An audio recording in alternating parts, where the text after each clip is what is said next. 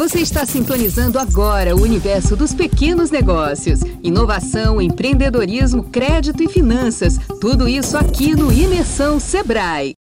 Olá, ouvintes! Trouxemos mais algumas dúvidas e questões importantes para você que é MEI ou pensa em se formalizar. O mês de maio fica marcado por ser a época da entrega da declaração anual. Para responder dúvidas sobre este e outros temas ligados ao MEI, recebemos Rosiane Cordeiro, analista do Sebrae Bahia. Eu sou Caio Leal, para Imersão Sebrae. Olá, Rosiane, muito bom falar com você. Seja bem-vinda ao nosso podcast. A gente já sabe que a declaração anual deve ser entregue até o mês de maio. Quais são as informações essenciais que o MEI deve apresentar? Olá, Caio e ouvintes. Quero dizer que estou feliz de ter recebido o convite para estar participando desse podcast. Antes de falar quais as informações essenciais para o MEI realizar a declaração anual de faturamento, é importante esclarecer que o MEI exerce dois papéis: o de empresário, pessoa jurídica, e o de cidadão, pessoa física. Portanto, além da entrega obrigatória da declaração anual do Simples Nacional do Microempreendedor Individual, o MEI pode também ser obrigado a entregar a declaração do imposto de renda pessoa física. Mas vamos falar primeiro sobre a declaração da pessoa jurídica MEI. A declaração a ser realizada é baseada nos valores das vendas do ano anterior. Portanto, é importante que seja anotado durante todo o ano os valores relacionados às vendas, seja de produtos e prestações de serviços, para quando for elaborar e realizar a declaração, tenha os valores corretos. Para isso, o MEI deve acessar o portal do empreendedor www.gov.br, já sou MEI, declaração anual de faturamento e registrar sua receita bruta total, ou seja, todo o faturamento e não lucro, de acordo com a Lei Complementar número 123 de 2016, artigo 18 do parágrafo 1 e o MEI que durante o ano não teve faturamento, ou seja, ficou sem movimento, está também obrigado a elaborar e entregar a declaração anual relativa às informações do ano anterior. Nesse caso, informando que o faturamento foi zero. A pessoa física poderá declarar o imposto de renda na condição do MEI com base nos rendimentos a partir do momento em que se enquadrar em uma das situações estabelecidas pela Receita Federal, sendo que a principal condição é ter recebido rendimentos tributáveis iguais ou superiores a R$ 28.559,70 ao longo do ano calendário por isso, é fundamental se manter atento quanto à existência de demais parâmetros que possam gerar a obrigatoriedade da declaração. Ainda sobre a declaração anual, o MEI pode entregá-la a partir de quando? Onde ela é feita? E o que o MEI precisa prestar atenção para fazer tudo certinho? A partir de janeiro do ano seguinte, o MEI já pode elaborar e entregar a sua declaração anual de faturamento. De que forma? Ele vai acessar o portal do empreendedor, vai clicar no card, faça sua declaração. Após, ele transmite e a partir desse momento sua declaração já foi enviada para a Receita Federal. É importante ressaltar que o MEI deve sempre registrar a sua receita bruta total, ou seja, todo o faturamento, no relatório de receita bruta mensal. Por que, isso é importante? Para quando ele for realizar a declaração, já tem o valor correto a ser declarado. Esse formulário está disponível também no portal do empreendedor. Em caso de atraso na entrega da declaração ou se ainda o MEI deixa em aberto as contribuições mensais, tem multa? Como o MEI pode fazer regularização?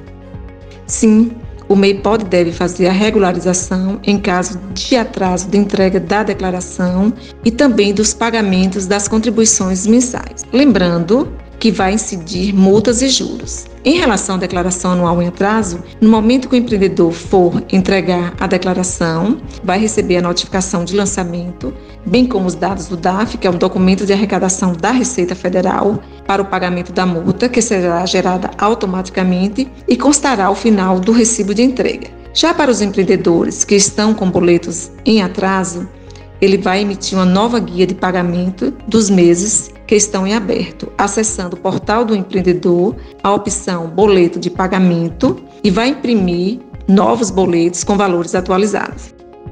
Para ficar bem claro para os ouvintes, Rosiane, se o MEI não der baixa no seu CNPJ, mas também não tiver movimentação, faturamento, ele continua tendo as obrigações de pagar os boletos mensais e fazer a declaração anual?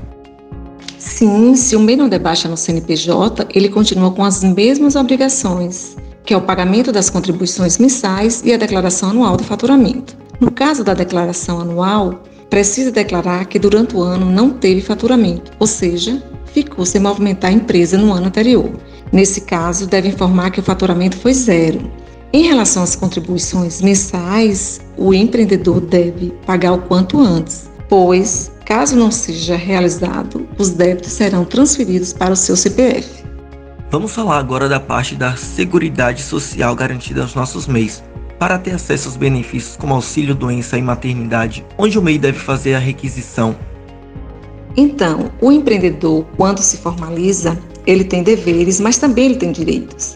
Então, ao se formalizar, o MEI passa a ter a cobertura previdenciária para si seus dependentes com os seguintes benefícios. Para o próprio empreendedor, aposentadoria por idade, mulher aos 62 anos e homem aos 65, observado o tempo mínimo de contribuição de 15 anos para mulheres e de 20 anos para os homens, a contar do primeiro pagamento em dia.